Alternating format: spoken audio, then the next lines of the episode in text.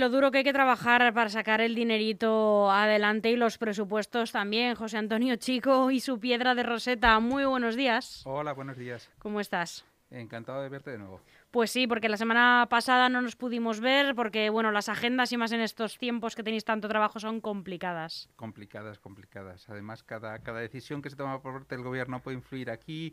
Eh, hay veces que se nos escapan las, las cosas y tenemos que rápidamente que que coger y adaptar el plan de trabajo y el, la semana pasada me temo que me fue imposible a última hora, eh, tuve que cancelar mi asistencia. Bueno, te lo perdonamos porque además eh, siempre eres puntual, siempre nos avisas eh, cuando te surge algún imprevisto que, oye, nosotros le agradecemos, pero se te echó de menos, claro. Y es que llevamos unas semanas, como decías, José, comentábamos fuera de micros, muy agitadas, pues entre el presupuesto municipal, la presentación de los presupuestos de la nación, y, Trump. Y Trump. y Trump que nos quita el sueño. Y Trump que nos quita. Nos quitan el sueño tantas cosas últimamente, José, que yo la verdad que yo siempre duermo bien, siempre lo digo. Debo tener la conciencia muy tranquila. Yo siempre duermo bien, porque chicos, que si nos quitan eso ya. Chico, fíjate. Si, si nos quitan eso, pues sí, sí, es verdad que nos quita el sueño. Algunos sí es cierto que nos quita un poco más el sueño. Eh, y parece mentira como un señor como, como Trump nos pueda quitar el sueño, pero es que este señor cada vez que abre la boca, bueno, ya sabes... sube el pan, además literal. Pero es que sube el pan literal. Literal. en su caso es que sube el pan literal. O sea, eh, de, su boca salen afirmaciones a veces que influyen de una manera brutal en, en cómo se desarrolla la economía, no en Estados Unidos, sino a nivel mundial. Eh, hablábamos hace dos semanas mm, de que había algunos expertos que empezaban a decir que, bueno, que mucho cuidadito porque, claro, estamos a una semana de las elecciones en Estados Unidos, ¿no? Y, había algunos eh, críticos económicos y tal que decían, bueno, mucho cuidado porque este señor eh, igual mata la economía americana por despecho. Y decíamos, bueno, esto parece una barbaridad, ¿no? lo habrá dicho cualquiera. No, no, no que fue Paul Krugman, fue eh, un premio Nobel de Economía, el que el otro día en un, en, un artículo en el Washington Post lo decía claramente, mucho cuidado porque este señor es capaz de morir matando de verdad, y morir matando quiere decir matar la economía, y matar la economía de un país eh, como Estados Unidos significa matar la economía de medio mundo. O sea, mucho cuidadito con lo que hace este señor. Da mucho miedo y lo ha dado siempre, la verdad. Sí, sí, da, da, da mucho miedo. Dejamos pendiente, ahora que hablamos de, los Nobel de Economía el otro día, hablar de los premios Nobel de Economía de este año. Y bueno, pues vamos a ello, vamos a retomar la cuestión, ¿no? Y si te parece, bueno, pues empezamos por ver un poquito qué es esto de los premios Nobel de Economía, porque claro, ahora, hace unos años ya que se empieza a escuchar lo de los premios Nobel de Economía, pero esto es nuevo, relativamente nuevo, ¿no? O sea, antes por lo menos no se le daba tanto bombo al premio Nobel de Economía. De hecho, el premio Nobel de Economía es un invento, o sea, es un invento de los bancos. ni más ni menos. Yo la verdad que soy como casi en casi todos los temas económicos de los que nos hablas y por eso me siento aquí con los oídos bien abiertos para aprender. Es que soy una ignorante en esto, o sea... Fíjate que hay, premios Nobel de hace muchísimos años, eh, sabes que fueron unos premios Nobel que, partieron de, la fortuna De, de, Nobel cuando, bueno, a raíz de la invención de la dinamita, pues acumuló un, un tesoro enorme, una gran, capital, y decidió, bueno, pues eh, que hubiera una fundación que en su nombre pues, fuera otorgando premios a las distintas disciplinas científicas. Eh, lo que pasa es que esto de que la ciencia es una economía, eh, bueno, en 1969 les dio por decirlo a unos bancos y dijeron, no, que sí, que sí, que esto es una economía, ¿no? Y, bueno, pues nosotros organizamos un poco el cotarro, lo reparte la Real Academia de Ciencias Sueca, que así parece, bueno, pues sí, la cosa queda en Suecia, y parece efectivamente, pues tiene un poco el el mismo paraguas, eh, le damos el mismo, el mismo importe del premio Nobel, lo sufragamos y tal. Eh, pero bueno, como decíamos, esto, esto de la ciencia, la, economía es una ciencia, porque hay mucho que decir. Eh, tú, fíjate que, algunos Nobel de Economía se han quejado del premio Nobel de Economía que luego les han dado, o sea, de la propia existencia, ¿no? mira, por ejemplo, hay un sueco, Gunnar Myrdal, que, que, fue un ganador, dijo que, que el, premio debería ser abolido, ¿no? porque se le había dado a reaccionarios. Y, luego se lo dieron a él. Luego se lo dieron a él, ¿no? Pero lo ah, aceptó. sí. Porque hay gente como Bob Dylan, por ejemplo, que, que nunca lo aceptó. Eh, pues sí, pero en este caso creo que sí que lo, vamos, lo aceptó. Por lo menos formalmente el premio le fue concedido. o Friedrich Hayek, ¿no? Que, que es un representante de la Escuela Austriaca del Liberalismo y lo ganó en 1974 cuando se le pidió la opinión sobre el premio, dijo que estaba fuertemente en contra de su creación. O sea, que, dijo, ningún hombre debería ser señalado como si fuese una referencia en un tema tan complejo como la economía. Es un premio que genera muchos sentimientos encontrados. O sea, es una cosa que dice, bueno, pues cuidado, O sea, esto es el premio Nobel de Economía. Bueno, pues ya sabemos que es un invento, estemos más o menos de acuerdo o no. El caso es que se le da a ilustres economistas a lo largo, a lo largo de los años y así ha sucedido. Decíamos antes Paul Krugman, que es un representante, pues quizá del, del ala menos eh, neoliberal, ¿no? De, del ala eh, de ideas más progresistas dentro de la economía en Estados Unidos pues eh, le fue otorgado hace unos años y este año pues los premiados han sido Robert B. Wilson y, Paul Milgrom estos señores que son licenciados en matemáticas cuidado, o sea, que no es que sean economistas, no, no, licenciados en matemáticas y además especialistas en estadística. Bueno, pero tiene mucho que ver, ¿no? Sí, sí, ahora vamos a ello, ¿no? Eh, desarrollaron en, su momento una cosa que se llama la teoría de juegos, ¿no? La teoría de juegos eh, la aplicaron exactamente a las subastas. Y esto que puede parecer un poco peregrino, dices, bueno, ¿y esto qué tiene que ver? Parece que a lo mejor tangencialmente, bueno, pues esto es fundamental hoy en día en la economía. Fundamental porque las subastas abiertas tienen un papel eh, enorme en la economía europea. vamos a poner un ejemplo, ¿no? Eh, de los trabajos de, de eh, salieron las subastas del espectro radioeléctrico. ¿Tú recuerdas hace unos años cuando se decía en España que se iban a subastar las frecuencias del 5G y tal? Bueno, dijeron, bueno, y esto va a suponer muchísimo dinero y al final no se subastaron las frecuencias eh, Como muchas cosas que se anuncian y luego... Liberalizaron, no, no, en todos los países de Europa eh, cobraron muchísimo dinero por, ello y en España no. En España, en aquel momento, eh, el gobierno de Andar dijo que no, que no, se, que no, que esto era un mercado libre y tal.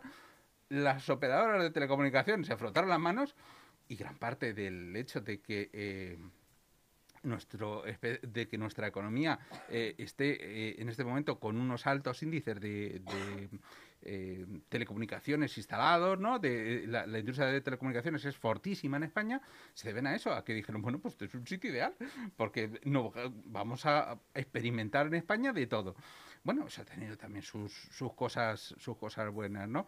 Por ello, España ha sido uno de los primeros países también donde se está implantando el 5G. El 5G, decíamos el otro día, ha empezado ahora mismo en Estados Unidos, en algunos sitios, pero España lleva algún tiempo, sobre todo en grandes capitales, en el que se está aplicando el tema del 5G, ¿no? Eh, total, que el tema de subastas abiertas supuso además un dinero enorme para las economías de Alemania, para la economía de Inglaterra, cuando la economía de Reino Unido, cuando se subastaron el espectro radioeléctrico, pero no solamente con eso. Eh, Wilson, eh, otro de los premiados, hizo un trabajo acerca de las subastas en el mercado de la energía. Bueno, pues esto es enormemente importante porque esto ha, ha, sido la base que ha permitido a las empresas energéticas, a todas las empresas energéticas en general, aumentar sus redes de distribución y mejorarlas a la vez que conseguían bajar el precio de las tarifas de los clientes. O sea, vamos, cuadrar el círculo, ¿no? Dicen, anda, mejoran las redes, encima nos bajan el precio del dinero. ¿Y esto cómo se hace? Vamos a intentar eh, que por lo menos las, bases nos queden un poco asentadas ¿no? en la cabeza. No, eh, en las subastas había un, y hay un problema que es lo que se suele llamar la maldición del ganador. ¿no? La maldición del ganador es que todo el que va a participar en una subasta quiere ganar, pero cuidado, no quiere ganar de tal manera que luego digan, oye, tú te has pasado, ¿eh? has pagado demasiado. Esto es lo que llaman la maldición del ganador. esto es como en Las Vegas, ¿no? Que si ganas mucho te van a echar el ojo, ¿no? Cuidado que no, y que dicen, a lo mejor ganas, pero ganas porque has puesto demasiado dinero, luego tienes que demostrar esa rentabilidad. Entonces ellos, ¿qué es lo que dijeron, básicamente? Eh, mira, las, las subastas tienen que ser abiertas, es decir, todo el mundo debe conocer lo que está, eh, lo que está apostando cada uno de los intervinientes a la subasta. Y eso es fundamental porque permite reasignar los recursos y saber, dice, hombre, si, yo gano la subasta, pero gano porque doy un poquito más que el, que el segundo, nadie me puede decir, hombre, es un derrechón. Hombre, ¿y el segundo y el tercero que estaban al lado de mí en las ofertas? Hombre, no. Esto permite mm, eh, que esta maldición del ganador, digamos, eh, quede por debajo. Es decir, ya no se trata esto de una subasta con sobrecerrado, sino una subasta abierta. En resumen, eh, lo que se consigue es una asignación eficiente a los recursos, ¿no? Y esto, como digo, es interesantísimo en todo tipo de subastas. Vamos a poner otro ejemplo de cómo esto interviene directamente en, en nuestra propia vida, ¿no? Vamos a ver, todos cuando nos mm, ponemos en el ordenador a buscar en Internet o hacer cualquier cosa en Internet, lo primero que hacemos es abrir Google ¿Por qué? Pues porque es un buscador maravilloso que nos proporciona casi siempre resultados. Si sabemos que cada vez que buscamos algo, los primeros resultados están patrocinados. Bueno, eh, Esto, que es lo que se llama las Google Ads, es decir, los, anuncios patrocinados, eh, es un, viene de un complejo mecanismo muy bien desarrollado por Google, que es lo que le ha hecho ganar una millonada. Sí, ser la número uno. Y se basa en lo siguiente. Te lo digo ahora desde el punto de vista del el anunciante. Es decir, yo soy un negocio y quiero anunciarme en Google. Bueno, pues eh, yo sé que cuando quiero anunciarme en Google, Google me dice, bueno, ¿y sobre qué quieres anunciarte, qué palabras quieres eh, que aparezcan como referidas a tu negocio. Las etiquetas, ¿no? Que se llaman. Eso es, de tal manera los tags, de, tal manera que cuando tú coges y quieres que aparezcas en una búsqueda, tienes que decidir previamente sobre qué. Lógicamente, si te dedicas a la fontanería, no quieres salir mm, cuando alguien habla de estadística, pues no tiene nada que ver. A ti te interesa cuando van a hablar de mm, pues, avería, las averías, la, directamente fontanería, lógicamente. Bien, pues cada uno de esos términos tiene un coste. Es decir, a ti dicen, mire usted, eh, si alguien hace clic en su anuncio cuando usted pone fontanería, esto cuesta tanto. Claro. Si alguien hace clic cuando usted dice eh, PVC, pues, los tubos de PVC, por ejemplo, esto cuesta tanto. Y ese precio, esto, este cuesta tanto, ellos lo van calculando dinámicamente en función de la oferta y la demanda del mercado. Es decir, si se te ocurre un término raro, pero por el cual tú crees que te van a poder encontrar, ese término va a ser barato. Es decir, te va a costar poquito, cada vez que hagan un clic en él, te va a costar poco. Pero si se te ocurre un término que utiliza muchísima gente, todos los negocios de fontanería, pues estará un poquito más caro. Bien, pues este sistema de subastas se basa precisamente en los trabajos de estos señores. Es curiosísimo. Curiosísimo. Y de igual manera, eh, eh, el funcionamiento de PayPal, por ejemplo, es una plataforma enorme de, que sirve para eh, acudir a subastas o en eBay. todo se basa en los trabajos de estos señores.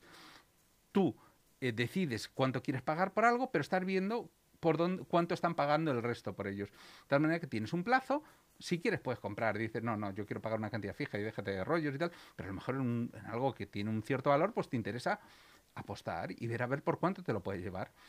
Bueno, pues ahí hay gente que consigue llevarse una gran cantidad de, mm, electrodomésticos o, de bienes de cualquier tipo a un precio bastante bajo porque está muy atento. De hecho, hay programas especializados que te van advirtiendo, te dicen, oye, que dan subida a la subasta, que apuesta ahora, que no sé qué, y tú tienes un relojito que se va, mm, va llegando a cero. Tú dices en, ese momento, subo mi apuesta o me retiro, no quiero apostar más. Así hay gente que, por ejemplo, eh, comprando bienes de segunda mano, piezas rotas de teléfono, por ejemplo, pues ha conseguido mm, verdaderos chollos.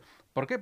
En principio porque se trata de, mercancía que casi nadie quiere, parece un poco absurdo, para que... Pero, hombre, un técnico que sabe reparar teléfonos, a lo mejor en un palé de piezas de teléfono, o piezas de, automóviles o de lo que sea. Él sabe que tiene que coger estas, estas, las monta, no sé y va a sacar tres, cuatro teléfonos nuevos o sea, montados con, esa, con esos eh, piezas de segunda mano, no, lógicamente son de segunda mano, pero con un valor en el mercado muy, muy, muy superior a, las piezas. Sí, sí. Bueno, pues todo eso, como digo, se ve que hoy en día está influyendo constantemente y se basa en las teorías de estos dos señores. Así que fíjate qué curioso. Qué, qué, curioso y en, no sé, son cosas como que das por supuesto, ¿no? Así, esto es así, ¿no? Pero no, no, no te planteas ¿Por qué? ¿no? ¿A quién se le ocurrió hacer esto? Pues eh, eh, estos señores son los que... Estos señores que han recibido el Premio Nobel de Economía. De Economía, efectivamente, que como digo eran matemáticos especializados en estadística. Uno de ellos era, eh, por cierto, alumno del primero.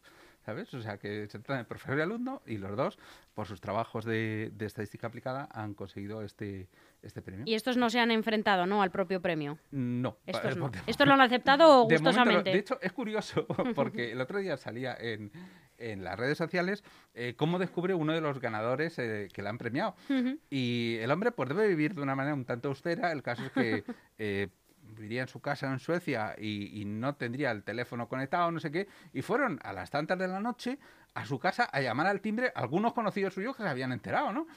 y que estaban, de, alguna manera, debían tener relación con, con la academia y por eso ah, les habían dicho, oye, que le vamos a entregar el premio, pero que, que nos tenés que decir si lo van a aceptar o no, porque claro, como están las cosas, tal, que le llaman por, esto se ve en, un vídeo en YouTube, pues, eh, le llaman por el telefonillo, le llaman por su contestador y le dicen, oye, que, que allí en su casa, en la puerta de su casa, oye, que, que perdona que te despertemos, que sabemos que, que nos honor y tal, pero que has ganado el premio Nobel de Economía, que necesitamos saber si lo, vayas, si lo vas a aceptar o no.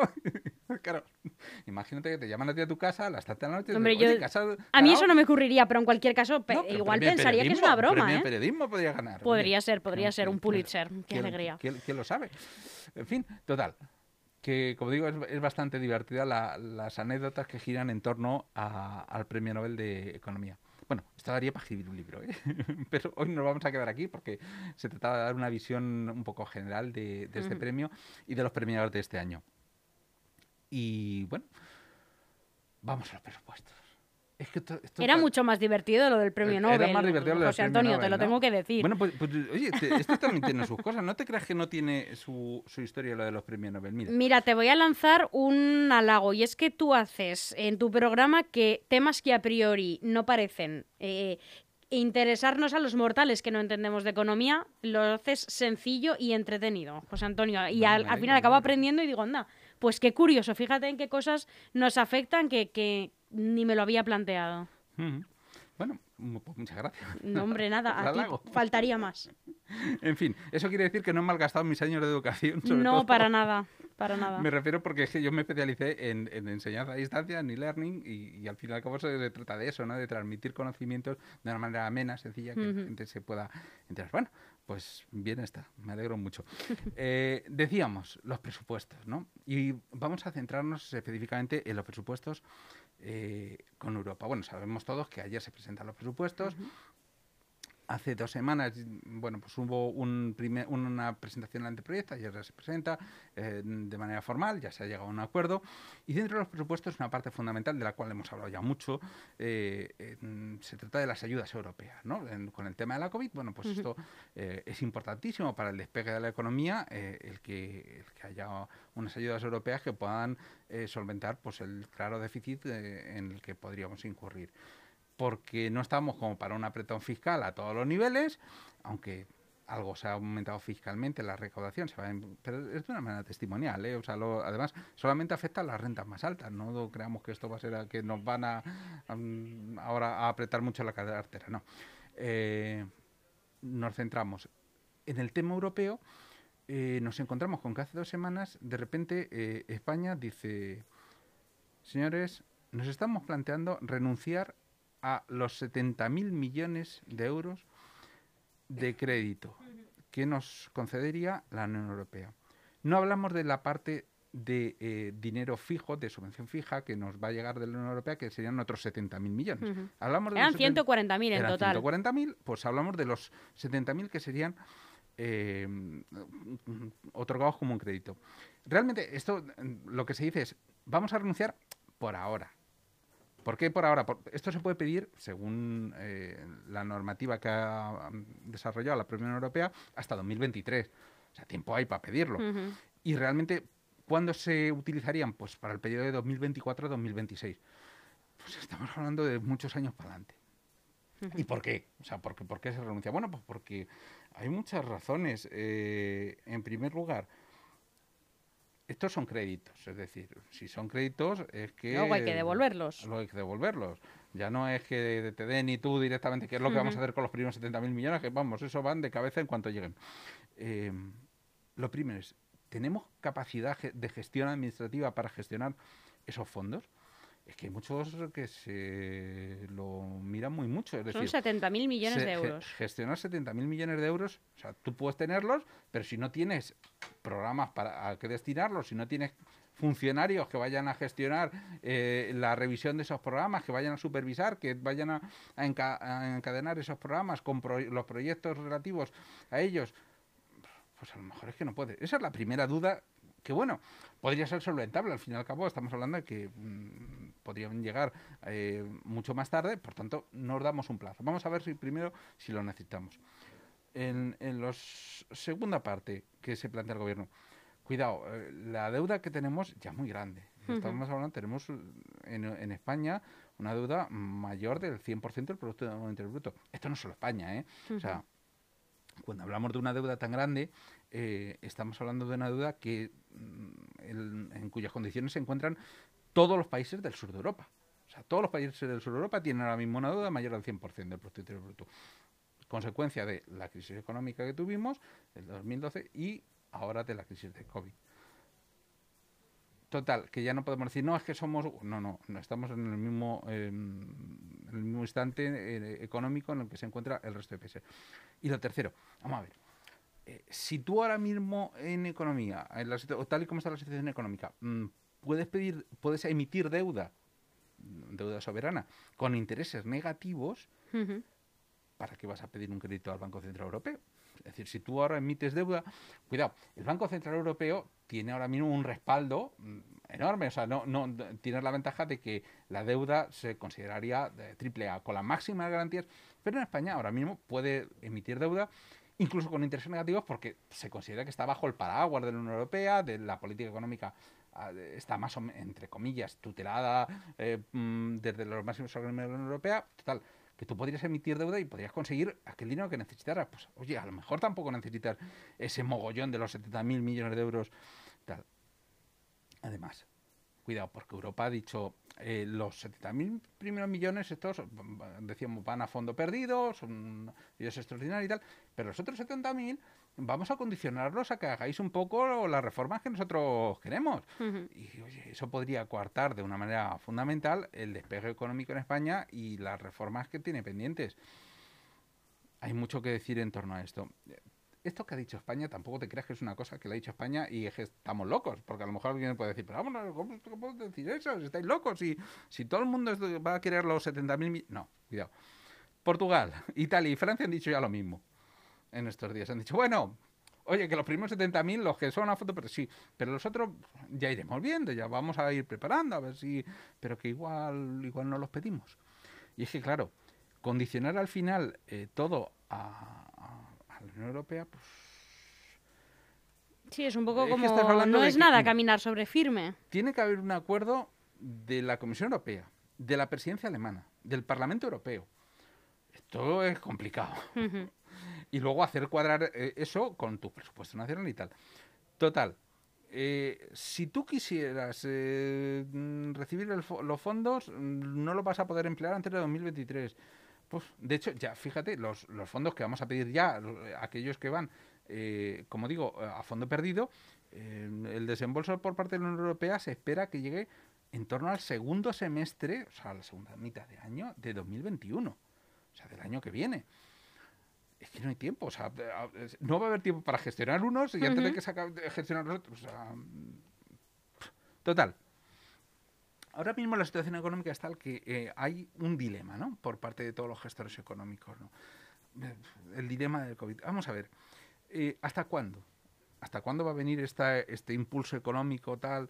Bueno, pues... ¿Hasta cuánto o cuánto nos va a durar? ¿Hasta cuándo? ¿Hasta cuándo? O sea, ¿en, qué momento eh, van a decir, bueno, esperar un momento que vamos a condicionar más las ayudas, vamos a ver que esto donde dije digo, digo Diego, que a lo mejor no son 70.000 que vamos a dejarlo a 40.000 porque para qué os vais a gastar tanto chicos, que no os vais a ser capaces, en fin, cualquier cosa. Bueno, pues esto parte básicamente de la situación de recuperación de la economía alemana.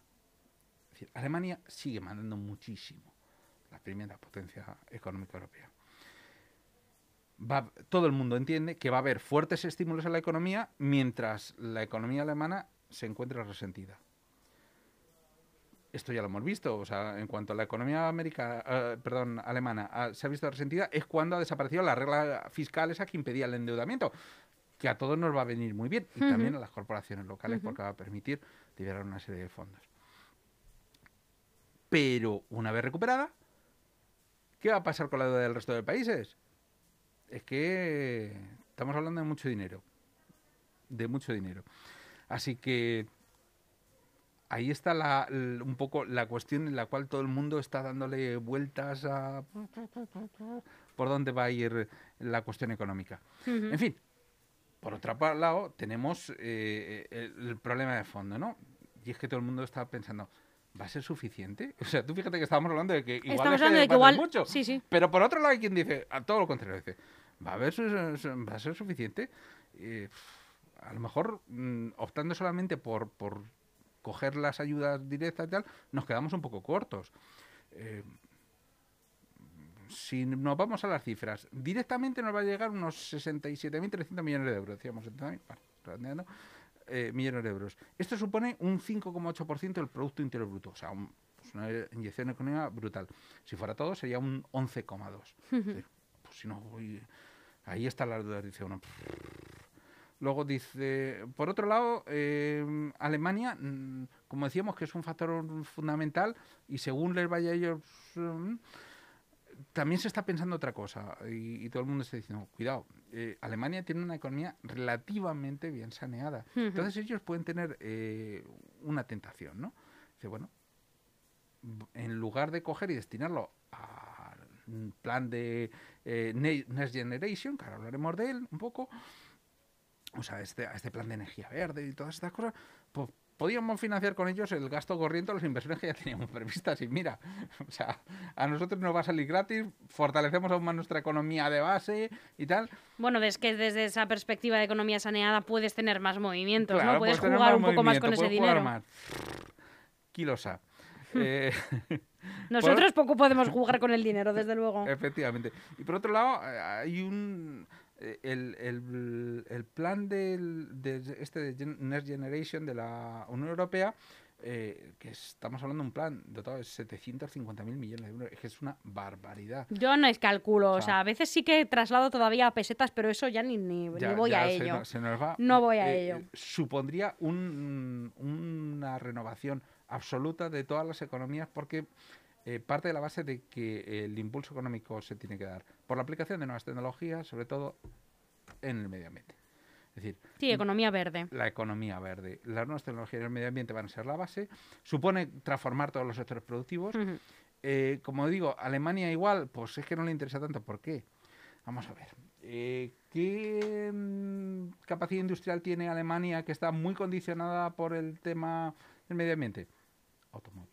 La industria del automóvil la industria del automóvil, claro, es que transformar toda la industria del automóvil, que queda muy bonito, esto automóviles eléctricos, eh, biodiesel... Supone un gasto... No, sabemos, esto va a, tener, va, a suponer un gasto brutal de reconversión y, bueno, pues todo el mundo dice, cuidado, está mucha gente esperándose a una mejora de la eficiencia de las baterías de los automóviles, que nos permitan hacer trayectos más grandes, a la instalación de redes de electrolineras que llaman, o sea, de estas gasolineras eléctricas, donde tú cogerías, llegarías, enchufarías tu coche y en 20 minutos, 30 minutos, podrías tirar unos, cientos de kilómetros para adelante, en fin.